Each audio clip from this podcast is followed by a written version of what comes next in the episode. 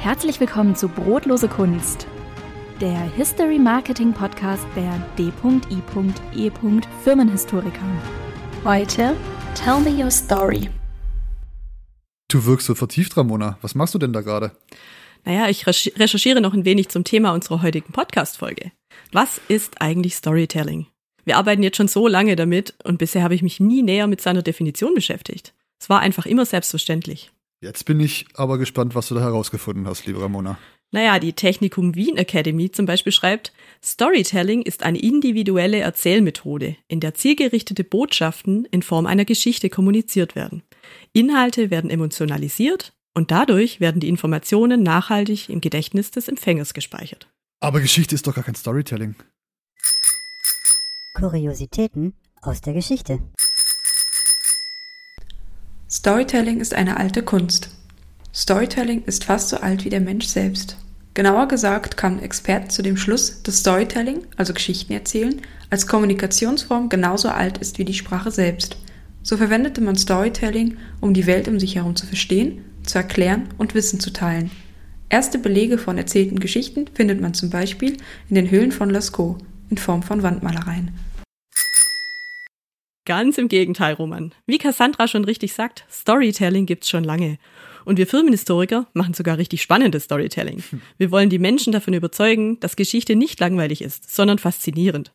Dass die Vergangenheit nicht einfach vergessen werden sollte, sondern dass sie einem Wege in die Zukunft weisen kann. Man muss sie nur ins richtige Scheinwerferlicht drücken.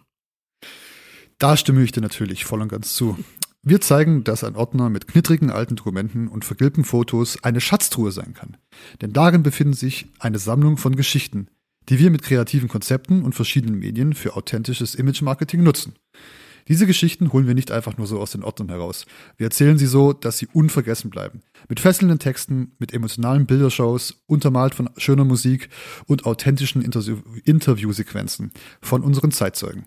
In lustigen Clips und spannenden Filmen. Storytelling bedeutet, dass wir die Geschichte unserer Kunden nicht nur professionell aufarbeiten, sondern auf, auch als Drehbuch nutzen und sie dort spielen lassen, wo ihre Zielgruppe ist. Ja, das stimmt. Und wie bedeutend die Geschichte ist, zeigt auch eins meiner kürzlich abgeschlossenen Projekte einer Bank. Denn das interne Motto der Stories lautete damals nämlich Geschichten aus der Geschichte. Aber Roman, wie genau wird denn das Storytelling bei uns konkret umgesetzt? Tja, Storytelling gibt es nicht nur in unseren Büchern, sondern auch digital und in Ausstellungen. Denn wir Filmhistoriker schreiben keine langweiligen wissenschaftlichen Texte oder Geschäftsberichte, sondern entwickeln eigene spannende Geschichten. In unserem Fall fokussieren wir uns auf Traditionen, Werte und die Unternehmenskultur. Deshalb führen wir Workshops mit unseren Kunden, um die weitere Vorgehensweise im Projekt zu planen und kitzeln zentrale Punkte der Identität eines Unternehmens heraus. Genau so ist es. Und ähm, wie sieht das Storytelling dann konkret in der Umsetzung aus? Vorsicht, liebe Hörer, da wird es jetzt erstmal wieder ein bisschen theoretisch. Aber da müssen wir wie immer einfach mal kurz durch. Zunächst brauchen wir eine Botschaft beziehungsweise ein Ziel, das mit der Story vermittelt werden soll. Dann muss es einen oder mehrere Protagonisten geben, mit dem sich der Leser natürlich identifizieren kann. Eben dieser Protagonist muss sich dann mit den Problemen auseinandersetzen, die in der Story beschrieben, aufgebaut und schließlich gelöst werden. Last but not least muss das Storytelling Emotionen wecken. Hm, das klingt aber jetzt schon arg nach einem Roman, Roman. Wie das Storytelling, wie das Storytelling in unserem Alltag als Filmhistoriker konkret umgesetzt wird, das verrät uns jetzt unsere liebe Lektorin Dr. Barbara Hammerschmidt. Ton ab. Was ist für mich als Historikerin das Besondere an Firmengeschichten? Ja, Firmengeschichten sind spannend, manchmal so spannend und dramatisch wie eine Netflix-Serie oder sogar spannender. Da treten zum Beispiel geniale Erfinder auf, faszinierende Persönlichkeiten, die mit ihren Familien und Mitstreitern, ihren Beschäftigten auch gegen Widerstände etwas aufbauen, die Erfolg haben. Aber sie müssen auch schlimme Krisen und Schicksalsschläge überwinden ich fieber da als Lektorin oft richtig mit.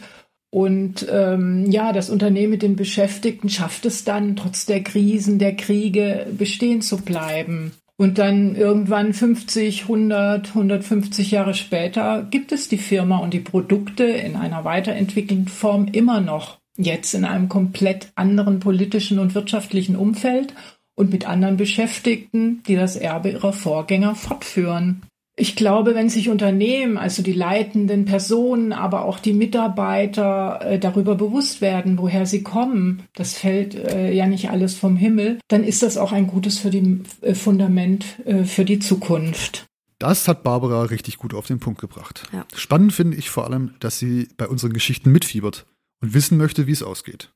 Da hast du schon recht, das klingt manchmal schon wie ein Roman, aber es ist tatsächlich so. Man leidet beispielsweise mit dem Firmengründer mit, der sein Unternehmen unter widrigsten Bedingungen gegründet oder der Nachfolger, der durch Kriege oder Wirtschaftskrisen bedroht wird und, und, und, und, und. Ja, das beeindruckt mich auch immer wieder. Und je länger man sich mit einem Unternehmen, einer Sparkasse oder anderen Kunden, die wir betreuen, beschäftigt, desto mehr identifizieren wir Filmhistoriker uns ja mit den Protagonisten. Wir lernen nämlich ihre Schicksale, Sorgen, Nöte kennen und freuen uns auch immer mit ihnen, wenn sie Erfolge feiern oder neue Errungenschaften auf den Markt bringen. Sei es ein neues Produkt, das entwickelt wird oder ein neuer Standort, der dazukommt. Alles ist immer richtig spannend für uns. Genau richtig. Aber im Gegensatz zu unseren Lesern wissen wir durch unsere Recherche ja schon immer, wie es am Ende eigentlich ausgeht. Ja, das ist auch wahr. Deshalb ähm, finde ich Barbaras Aussage von eben auch so toll, denn die Lektoren wissen ja immer nicht, was auf sie zukommt, wenn sie unsere Texte bekommen. Sie kennen zwar den Kunden und welches Medium sie von uns bekommen, also ein Buch, eine digitale Story oder Ausstellungstexte, aber die konkreten Inhalte bekommen sie auch erst, wenn alles fertig ist und meist sogar kapitelweise, wie wir in der Podcast-Folge zum Lektorat ja schon gehört haben. Und da warten sie dann manchmal ganz gespannt auf die Fortsetzung im nächsten Kapitel. Ganz wichtiger Punkt, Ramona. Unsere Werke, wie ich es jetzt mal ganz hochtrabend nennen darf, sind praktisch Kunstwerke, an denen viele Menschen mitwirken. Die historische Arbeit kommt von uns.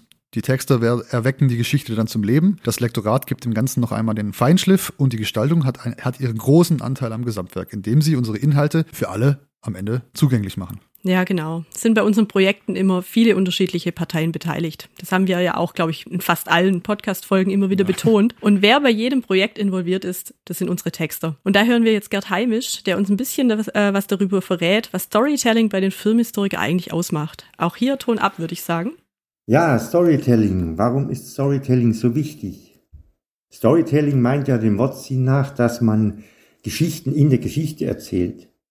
Dass man in der großen Faktengeschichte von Unternehmen kleine Geschichten platziert, die Ereignisse oder Entscheidungen in ihrer Entstehungsgeschichte deutlich und damit auch nachvollziehbar und erlebbar machen. Es geht also darum, sich Ereignisse und Entwicklungen wie mit einer Lupe im Detail anzuschauen und fast ein bisschen wie in einem Film szenisch zu beschreiben, deutlich zu machen, warum die Akteure damals in einer bestimmten Weise agiert haben, was ihre Motive und Beweggründe waren, inwieweit ihre Persönlichkeiten und Charaktere ihr Handeln geleitet haben. Und dabei kommen dann oft erstaunliche, kuriose und auch amüsante Details ans Licht. Zumal das Storytelling den Leser ja mitnimmt in den jeweiligen Zeitkontext, ihn eintauchen lässt in zurückliegende Phasen und durch das szenische Beschreiben die Vergangenheit ins Jetzt, in die Gegenwart holt. Storytelling macht Geschichte wieder lebendig und damit auch aktuell und spannend. Und nicht zu vergessen, die Stories gibt es nur, weil Menschen so handeln, wie sie handeln. Geschichte ist ja generell das Ereignis von menschlichen Handlungen und Verhaltensweisen. Und deshalb stehen beim Storytelling Menschen ganz klar im Mittelpunkt, indem ich ihr Verhalten in einer bestimmten Situation detailliert beschreibe, indem ich sie durch das Zitieren ihrer Aussagen selber zu Wort kommen lasse, werden ihre Entscheidungen und Handlungen plausibel, nachvollziehbar und eben deshalb auch wieder lebendig. Um solche menschlichen Geschichten in der Geschichte darstellen zu können, suche ich in Quellenmaterial nach geeigneten Dokumenten, nach Quellen, die einen detektivischen Blick hinter die Kulissen der reinen Ereignisgeschichte, quasi einen Blick in die Vergangenheit durch Schlüsselloch der Geschichte erlauben. Und er findet sich eben nicht in offiziellen Vertragsdokumenten oder Geschäftsberichten, sondern in Briefen, Tagebuchnotizen oder auch in Aussagen von Zeitzeugeninterviews. Storytelling macht eine Chronik viel interessanter, unterhaltsamer, menschlich und nahbarer, weil es Geschichte und vor allem deren Protagonisten erlebbar macht. Und deshalb halte ich die szenischen, manchmal kuriosen, manchmal abenteuerlichen, oft auch amüsanten und immer interessanten kleinen Geschichten hinter der Geschichte für das, was eine gelungene Firmenhistorie ausmacht und von einer eher langweiligen, reinen Ereignischronologie unterscheidet. Wir hätten es mal wieder nicht besser sagen können, Ramona. Ja. Interessant finde ich vor allem, dass unsere Texter das Recherchematerial äh, und auch ein fertiges mit dem Kunden abgestimmtes Konzept bekommen, aber trotzdem folgen sie keinem Schema F. sondern drücken unseren Projekten noch einmal ihren ganz eigenen Stempel auf. Das lässt jedes Buch oder jede Ausstellung eigenständig werden und passt dazu, dass jedes Unternehmen einen besonderen Charakter hat, der davon, der von den Menschen abhängt, die dort arbeiten, von den Entwicklungen und von den Produkten, die es, her, die es herstellt. Keines unserer Projekte gleicht dem anderen. Ja, völlig richtig. Das kann ich nur bestätigen. Und Gerd hat einen sehr wichtigen Punkt angesprochen. Wir erfinden nichts. Die Geschichten, die wir erzählen, sind nämlich nicht ausgedacht, sondern basieren auf einer sorgfältigen Recherche, die wir bei jedem Projekt durchführen.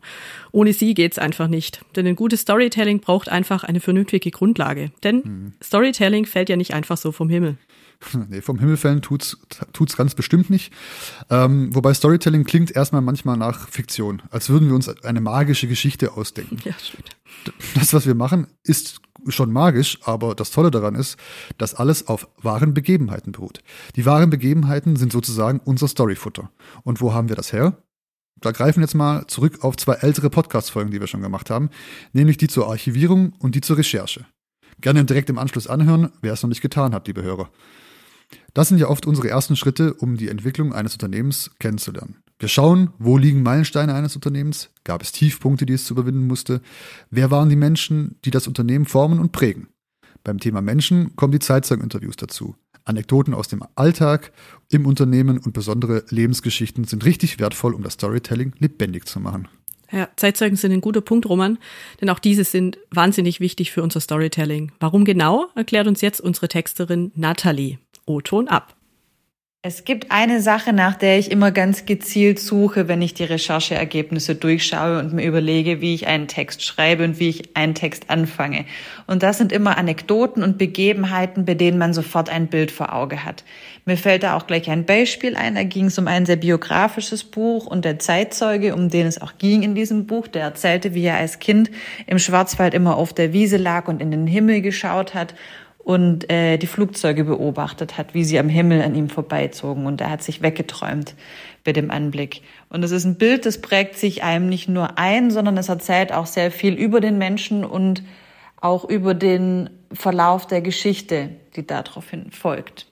Genau, und so bietet es sich manchmal an, manchmal mehr, manchmal weniger, bei einer Firmenchronik richtig in so einen Moment einzutauchen und diesen Moment zu entfalten über mehrere Zeilen oder auch mal über eine halbe Seite hinweg zu schildern, was in fünf Minuten passiert ist. Das geht natürlich nur, wenn es die Datenlage auch hergibt, also wenn es mehrere übereinstimmende Zeitzeugenberichte gibt oder einen Zeitungsbericht. Wenn man sich also sicher sein kann, dass es wahrscheinlich genauso passiert ist. Und solche Szenen finden sich auch in jedem Projekt, weil, wenn wir ehrlich sind, es gibt sowieso nichts Spannenderes als die wahren Begebenheiten. Und das, glaube ich, ist auch das Wertvolle an eurer Arbeit und vor allem auch an den Zeitzeugeninterviews, dass ihr Erinnerungen festhaltet, die sonst verloren gegangen wären. Zum einen, aber auch die so viele Details mit sich bringen, dass man wirklich in verschiedene Blickpunkte eintauchen kann, in Gefühle, in Momente.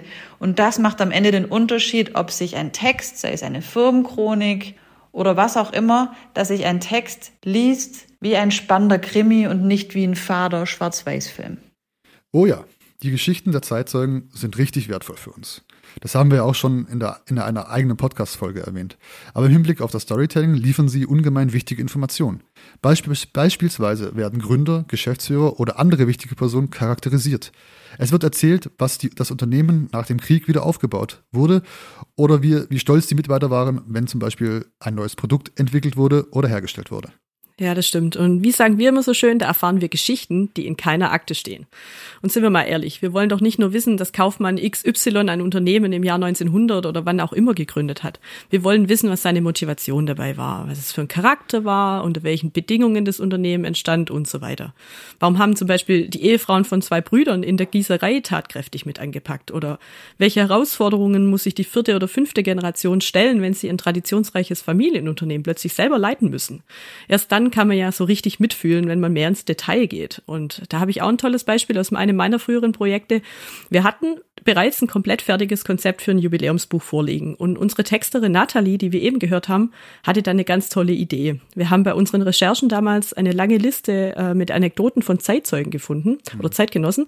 Und aus diesen Anekdoten hat Nathalie dann romanhafte Szenen gebastelt, die jedes Kapitel des Buches einleiten. Und durch Super. diese Szenen können sich jetzt unsere Leser authentisch in die Zeit zurückversetzt fühlen und bekommen den Eindruck, als wären sie mittendrin im Geschehen dieser Zeit. Also da gab es praktisch eine Pferdekutsche, die da durch, das, durch die Stadt gerollt ist und man hat die Gerüche wahrgenommen und alles. Also war richtig, richtig toll.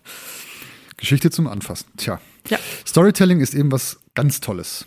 Aber eine wichtige Sache haben wir noch vergessen, Ramona. Storytelling, schön und gut. Aber was bringt unseren Kunden das Ganze? Oh ja, das ist eine sehr wichtige Frage und auch schnell beantwortet, Roman, denn äh, unsere Kunden geben ja Jubiläumsbücher, Ausstellungen oder Websites ja nicht zum, aus Spaß an der Freude in den Auftrag. Sie verfolgen immer ein konkretes Ziel. Ob das nun Kundengewinnung ist oder Employer Branding, für die, die es noch nicht wissen, ist, wenn man durch äh, Marketingmaßnahmen oder eine Markenbildung als attraktiver Arbeitgeber äh, sich positionieren möchte, nennt sich Employer Branding. Das sind aber nur zwei Beispiele von vielen. Unsere Kunden erreichen mit Storytelling ihre Zielgruppe. Das ist das Wichtigste. Denn spannend erzählte Geschichten kombiniert mit Bildern, Ton, Musik schaffen einfach eine Verbindung. Und digitales Storytelling übermittelt Emotionen, Botschaften, die viel besser in Erinnerung bleiben als eine reine Auflistung von Zahlen, Daten oder Fakten. Da ist wohl was dran. Ein gutes Storytelling ist für ein Unternehmen unverzichtbar und wirkt sich auf das Vertrauen in die Marke oder das Branding aus. Zusätzlich ist es eine gute Möglichkeit, äh, sich von anderen abzuheben. Es fördert die Kundenbindung und verringert womöglich auch die Abwanderung der eigenen Mitarbeiter. Was in beiden oder was beides positiv auf den Umsatz sich auswirkt. Kurzum, jedes Unternehmen sollte seine eigene Geschichte schreiben. Ja, ganz genau. Jedes Unternehmen braucht einfach ein gutes Storytelling. Beim Thema Medium gibt's jetzt äh, seit kurzem einige neue Trends, äh, wo wir momentan ja mit Büchern, Ausstellungen und mit Stories auf einer Landingpage arbeiten, sind zum Beispiel äh, Themen wie Virtual Reality, Augmented Reality oder auch 360-Grad-Videos äh, richtig auf dem Vormarsch. Das Ganze nennt sich dann Visual Storytelling. Manchmal ist der Weg in ein Museum mittlerweile eigentlich fast unnötig geworden. Da muss man das, äh, da man das Ganze auch auf digitalem Wege äh, erleben kann. Aber ich bin mal ehrlich, ich muss gestehen, ich gehe doch noch immer äh, lieber in ein richtiges Museum und genieße die Atmosphäre dort vor Ort. Absolut, geht mir nicht anders, Ramona. Geht mir gar nicht anders. Ja, ja, manche Trends muss man jetzt nicht unbedingt mitmachen, aber wir müssen immer wissen, was es gibt. Das haben wir ja schon beim Museum, äh, beim Museumsthema gehabt. Genau. Ja. Roman, wir haben jetzt mal wieder viel geredet, viel gehört und viele, viele tolle neue Sachen gelernt. Storytelling ist ein sehr wichtiger Teil unserer Arbeit. Sie zieht sich eigentlich durch alle unsere Projekte, kann man sagen, und ist sozusagen das Sahnehäubchen auf einer Torte. Aber gerade fällt mir ein, dass sich das Jahr dem Ende zuneigt und wir so langsam zum Ende dieser Staffel unseres Podcasts kommen, oder Roman? Stimmt, so wo du es jetzt da sagst, äh, ist es tatsächlich schon soweit. Die Zeit ist extrem schnell vergangen dieses Jahr. Unfassbar. Aber ein paar Überraschungen haben wir noch für euch da draußen äh, parat. Ganz genau. Und wenn ihr wissen wollt, wie es in der nächsten Folge weitergeht, dann folgt dem Podcast Brotlose Kunst und den Filmhistorikern auf Instagram. Oder wenn ihr mehr über uns erfahren wollt, dann besucht doch unsere Homepage filmhistoriker.de. Bis zum nächsten Mal. Ciao. Ciao.